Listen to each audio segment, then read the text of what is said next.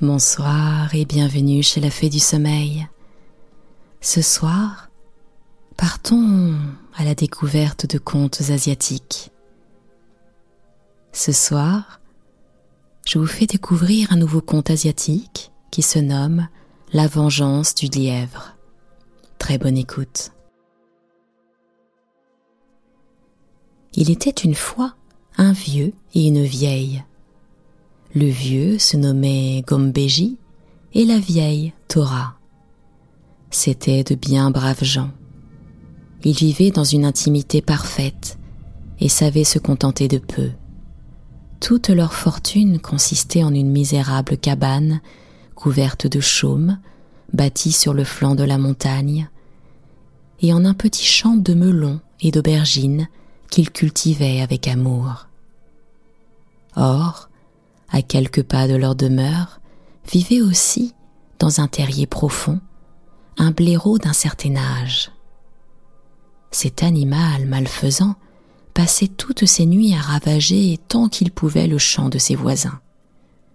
Un jour, Gombeji, à bout de patience, finit par tendre un piège dans lequel le blaireau se laissa prendre. Tout heureux d'avoir enfin capturé la méchante bête, le bon vieux la porte en sa cabane, lui ficelle solidement les pattes et la suspend à un clou du plafond, puis il dit à sa femme Vieille, fais bien en sorte qu'il ne s'échappe point. Je vais au champ réparer les dégâts qu'il y a causés la nuit dernière. À mon retour, nous le mettrons à la marmite. Ce doit être très bon, la viande de blaireau. Là-dessus, il prend ses instruments et va au travail, confiant l'animal à la garde de Torah. La position du blaireau n'était pas intéressante, et la perspective d'être mangé le soir ne lui souriait pas du tout. Il réfléchit longtemps au moyen de sortir d'une situation aussi peu agréable. Les blaireaux ont bien des ruses dans leur sac. Il choisit celle qui, vu les circonstances présentes, lui sembla la meilleure. La bonne vieille est en train de piler du riz. Pauvre femme, lui dit-il d'une voix compatissante, je souffre de devoir travailler de la sorte, à ton âge. Cela doit te fatiguer beaucoup. Veux-tu me permettre de t'aider? Passe-moi le pilon, je ferai la besogne à ta place. Prends ce temps, tu te reposeras. Que me chantes-tu là? Répondit la vieille en le regardant. Ah oui, je vois bien ce que tu désires. Tu veux que je te détache, puis tu fileras, sans me dire au revoir. Non, pas de ça, mon ami. Que dirait mon mari en rentrant s'il ne te trouvait plus là? Non, non, reste où tu es et laisse-moi tranquille. Le blaireau ne se décourage pas de ce premier insuccès. Je comprends fort bien tes craintes, reprend-il. Tu crois que je veux m'échapper? On voit que tu ne me connais guère. Nous autres, blaireaux, nous n'avons qu'une parole.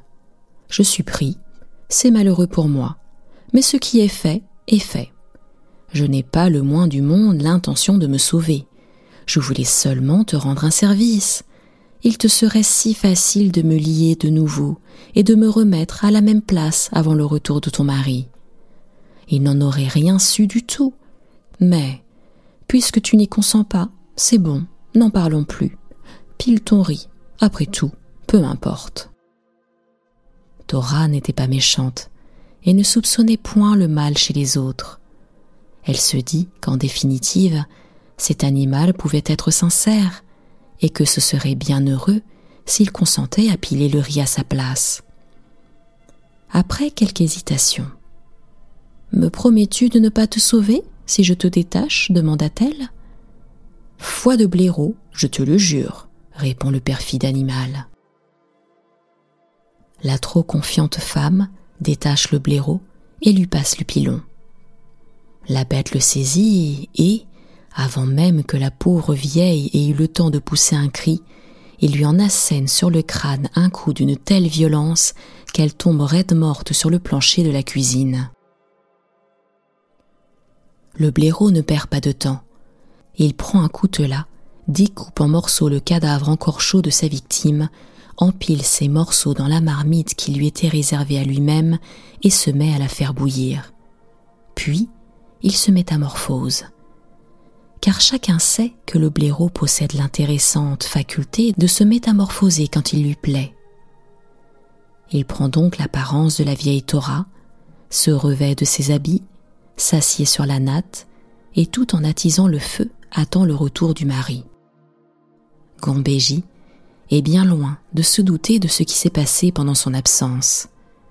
Il quitte son champ à la tombée de la nuit et revient à la cabane, se délectant à l'avance à la pensée du plantureux repas qui l'attend.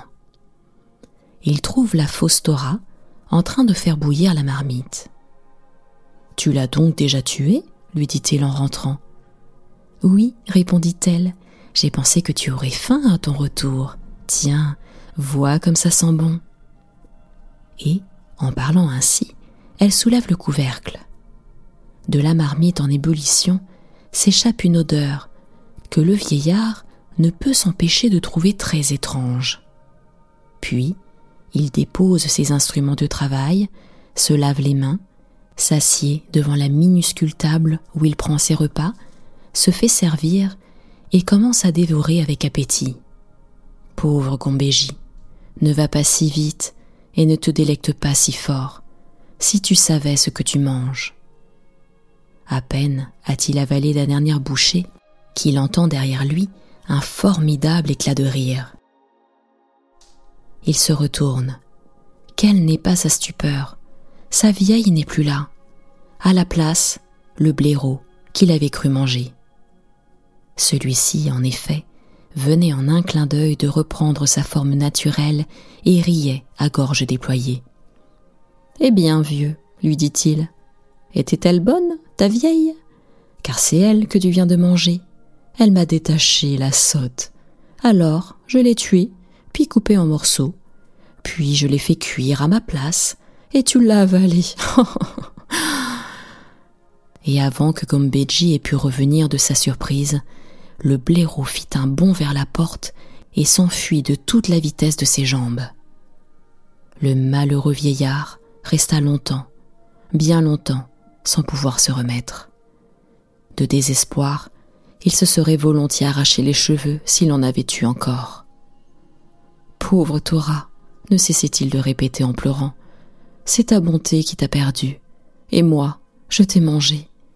Comment supporter le poids d'une pareille honte puis-je survivre à un tel malheur?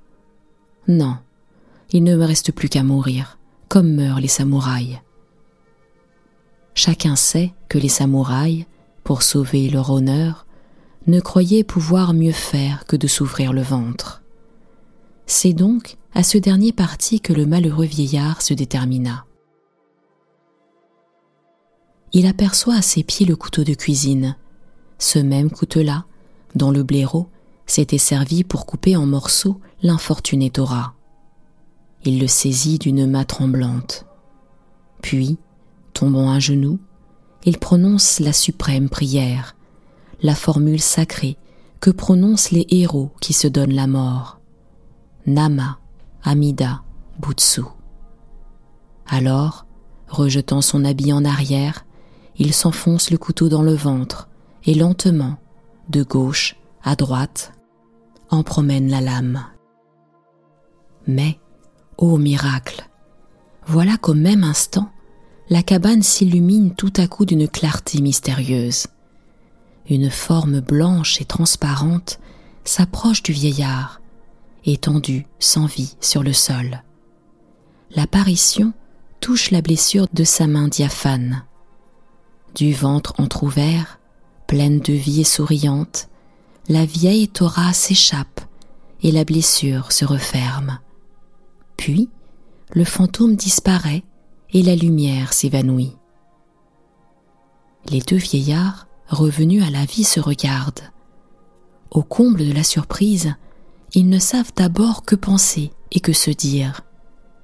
Ils comprennent enfin que le ciel est venu à leur secours.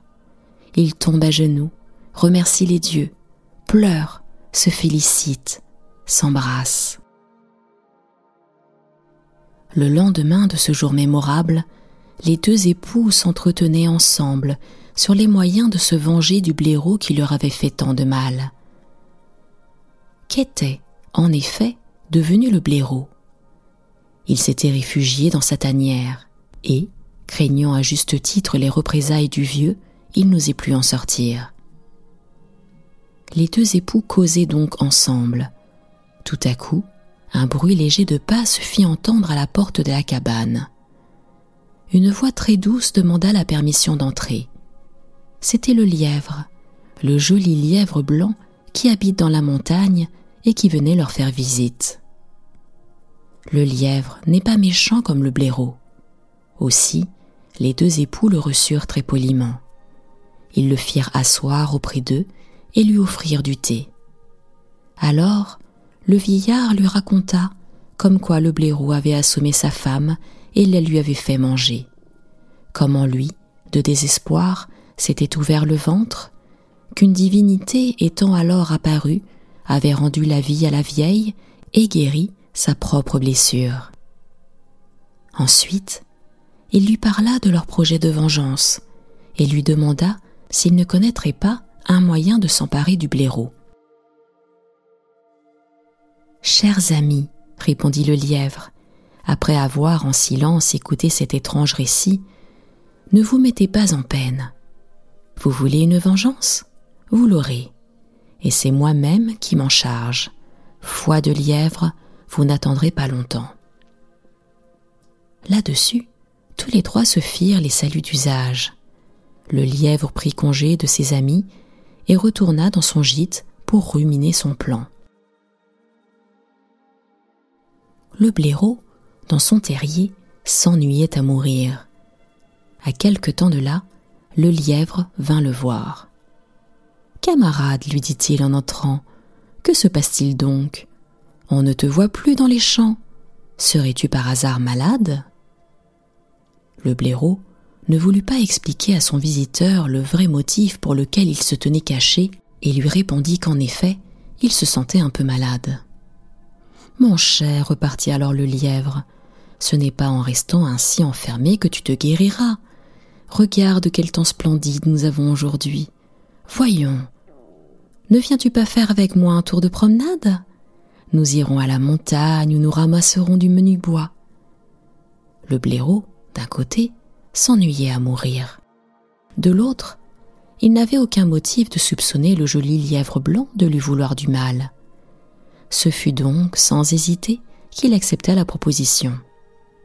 Ils partent, bras dessus, bras dessous, s'en vont dans les montagnes, ramassent de menus branchages, en font des fagots et se les attachent mutuellement sur le dos. Puis, ils se disposent à redescendre le lièvre avait apporté un briquet, car le lièvre avait son plan. Profitant d'un moment où son compagnon est distrait, il passe doucement derrière lui, bat le briquet pour en tirer du feu. Cachi cachi, fait le briquet. Le blaireau entend et sans se retourner. Lièvre, demanda-t-il, qu'est-ce qui a fait Cachi cachi derrière moi? Ce n'est rien, répond l'autre, la montagne où nous sommes s'appelle Kachi C'est son nom que tu as cru entendre. Tout en parlant ainsi, le lièvre a mis le feu au fagot du blaireau.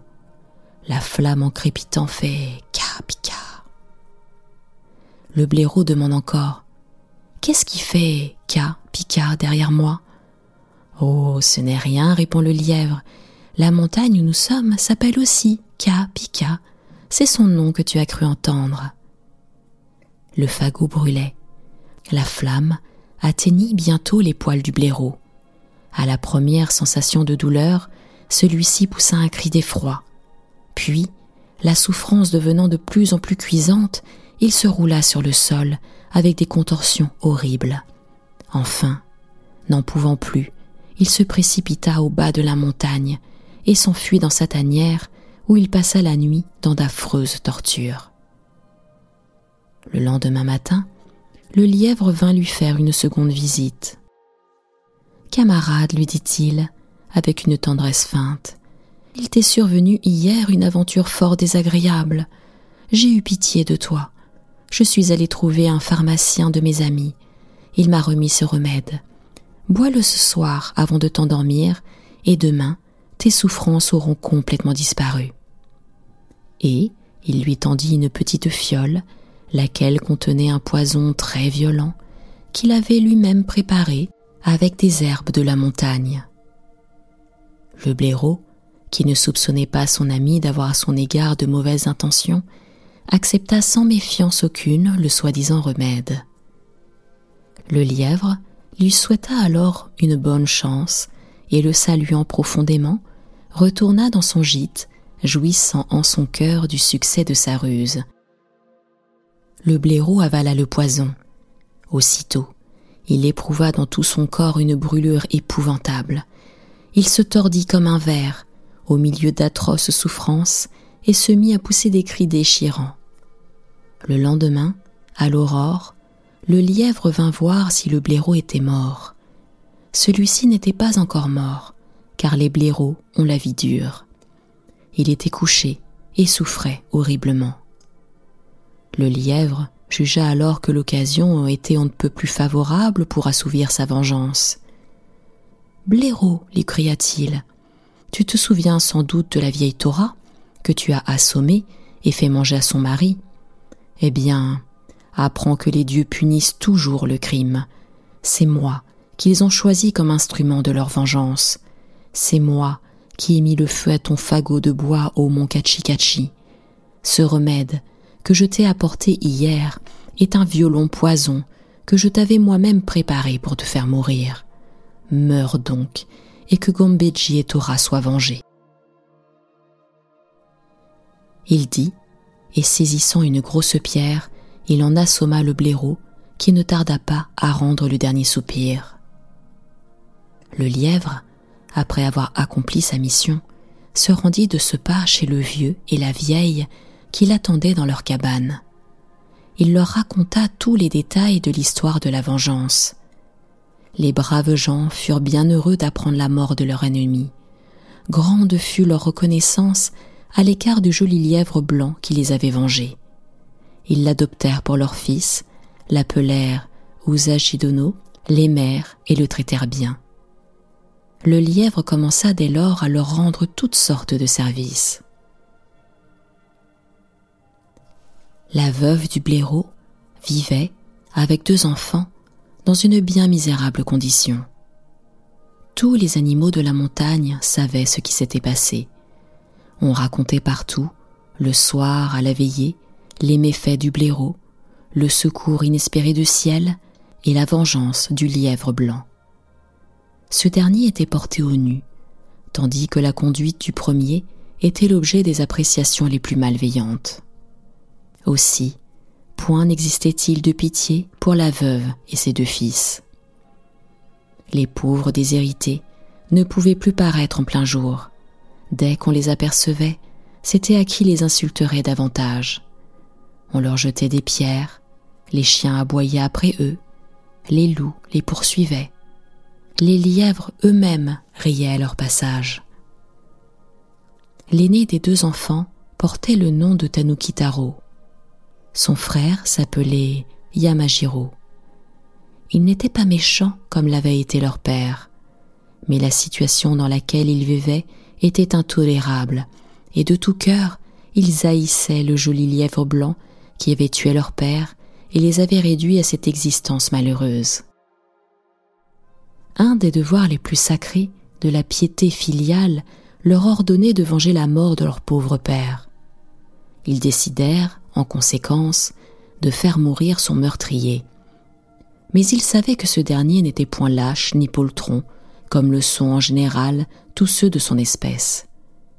Ils jugèrent prudent de s'exercer d'abord au maniement des armes. Voilà pourquoi, toutes les nuits, les deux frères passaient plusieurs heures à faire de l'escrime sur le devant de leur tanière. Yamajiro, quoique plus jeune, fit des progrès beaucoup plus rapides que son frère, car il était plus intelligent que l'aîné, chose que l'on rencontre assez souvent chez les bêtes. Il était aussi plus robuste et plus habile.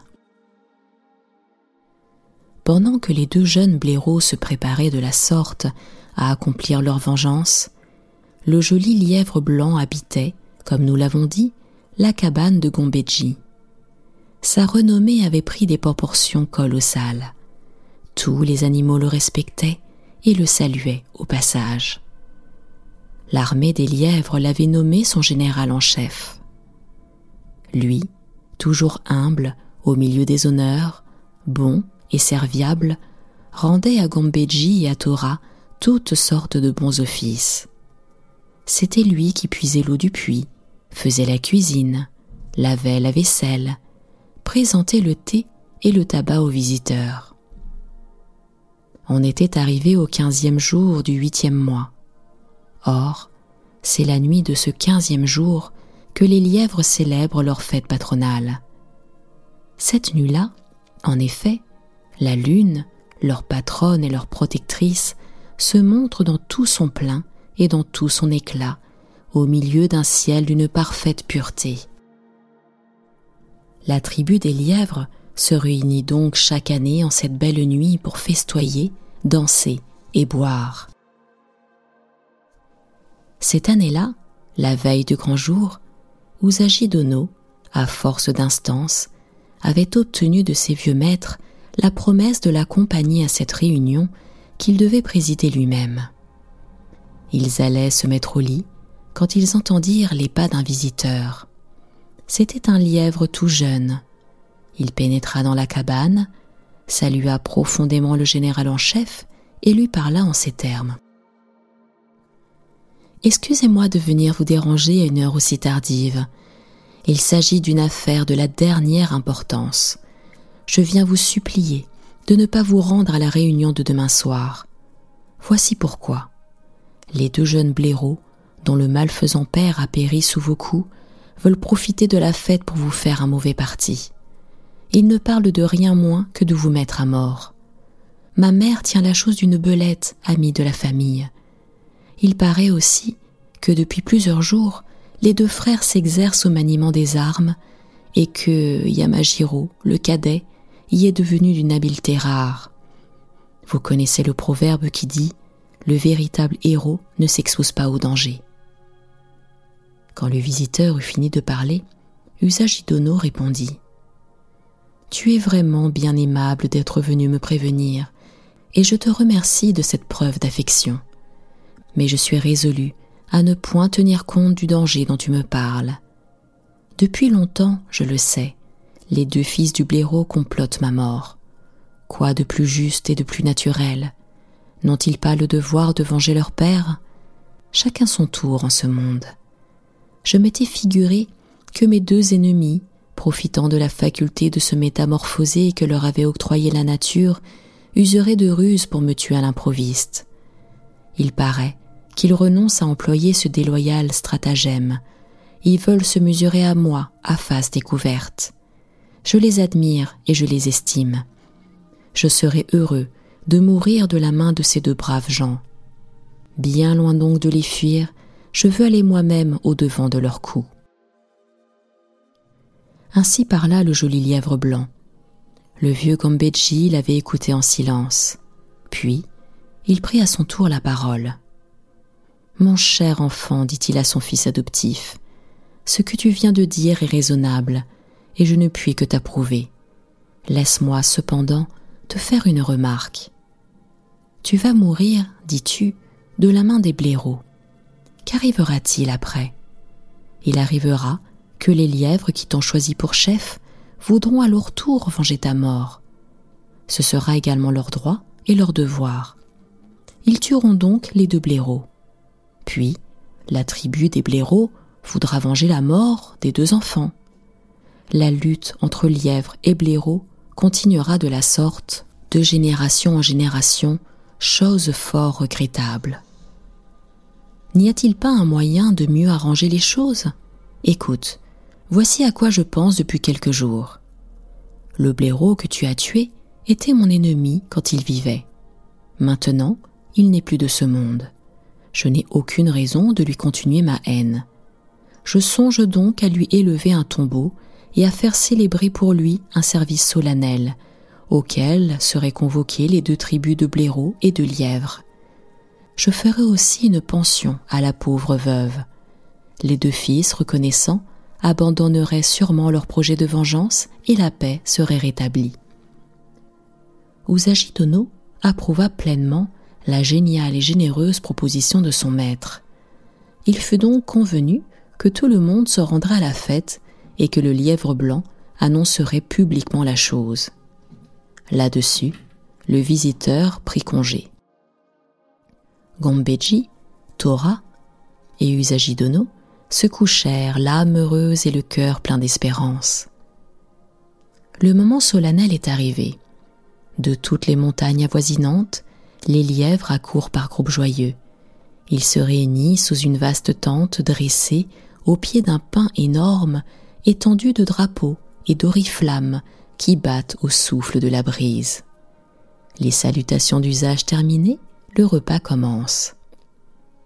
Plusieurs centaines de lièvres sont assis, formant un immense cercle. Chacun a devant soi la minuscule table qui porte la fiole de saké, l'assiette de poisson découpée en tranches et la tasse de riz. À la place d'honneur, sur un siège plus élevé, est assis Usagi Dono, président de la réunion. Il a à sa droite le vieux Gombeji et à sa gauche la vieille Tora. Les deux jeunes blaireaux s'étaient approchés en silence, étouffant le bruit de leurs pas. Ils avaient revêtu leur costume de guerre et portaient aux côtés deux sabres à la lame affilée. Ils regardèrent à travers les fentes et aperçurent leur ennemi. Yamajiro voulut à l'instant pénétrer sous la tente et accomplir sa vengeance, mais son frère le retint. Attends encore, lui dit-il, en lui saisissant le bras. Tu vois bien qu'ils sont plusieurs centaines. Que pourrions-nous contre un si grand nombre? Attends, ils vont boire. Bientôt, ils seront ivres. Alors nous pourrons sans danger accomplir notre vengeance. Les lièvres, en effet, buvaient. Les tasses de saké circulaient de main en main. Les chants d'usage allaient commencer. Tout à coup, un grand silence se fit dans la salle. Le chef s'était levé et d'un geste solennel, il avait commandé l'attention. Tous les regards s'étaient tournés vers lui. À la porte, les deux blaireaux intrigués tendirent l'oreille. Chers amis, commença l'orateur, puisque nous sommes tous réunis ce soir pour fêter notre illustre patronne, je voudrais profiter de la circonstance pour vous faire une proposition que, j'en suis sûr d'avance, vous voudrez tous accepter. Des applaudissements éclatèrent, preuve que la proposition du chef, quoiqu'inconnue encore, était assurée à l'avance d'obtenir l'assentiment universel. Le lièvre blanc raconta ensuite dans tous ses détails l'histoire du blaireau et les péripéties de sa mort. Puis il ajouta Sa veuve et ses deux fils mènent aujourd'hui une existence bien malheureuse. Mis au banc de leur tribu, insultés et maudits par tous les animaux de la montagne, ils subissent un sort qu'ils n'ont pas mérité, car il n'est pas juste que les crimes du père retombent sur ses enfants. Je viens donc vous proposer une réconciliation générale, vous demander de rendre votre amitié à la pauvre veuve et à ses deux braves fils. Ici, les applaudissements redoublèrent. Les deux blaireaux se regardent, surpris de ce langage auquel ils étaient si loin de s'attendre. Usagi Dono continua. Mon vieux maître, ici présent, veut élever une tombe à son ancien ennemi. Il désire qu'on lui fasse des funérailles solennelles. Il nous demande aussi d'organiser une souscription généreuse pour faire une pension à la veuve infortunée. À peine ces derniers mots eurent-ils été prononcés qu'un grand bruit se produisit du côté de la porte. Les deux blaireaux venaient de faire irruption dans la salle. Les lièvres, effrayés, se levèrent d'un mouvement commun et se massèrent autour de leur chef. Les deux frères, s'étant avancés, jettent au loin leurs armes et se prosternent devant Usagidono, versant des larmes abondantes. Le lièvre blanc les relève et les embrasse. Alors, un frémissement d'émotion s'empare de la salle entière. Les deux blaireaux sont portés en triomphe. Une danse folle s'organise, et jusqu'à l'aurore, jusqu'à ce que la lune ait disparu derrière les montagnes, ce fut une fête telle que les lièvres n'en avaient jamais eu. Le lendemain, Usagidono promena dans la campagne la veuve du blaireau et ses deux enfants. Il leur fit faire de nombreuses connaissances et les réconcilia avec tous leurs ennemis. Les deux tribus de lièvres et de blaireaux se réunirent ensuite. On se jura de part et d'autre amitié éternelle. Puis, un cortège s'organisa et le corps du blaireau fut transporté dans la tombe que Gombeji lui avait préparée. Depuis ce jour, lièvre et blaireau ont toujours vécu dans les rapports de l'harmonie la plus parfaite et de l'amitié la plus étroite. Et c'est ainsi que s'achève le conte de la vengeance du lièvre. C'était la fée du sommeil. Je vous retrouve très prochainement pour une nouvelle histoire. À très bientôt.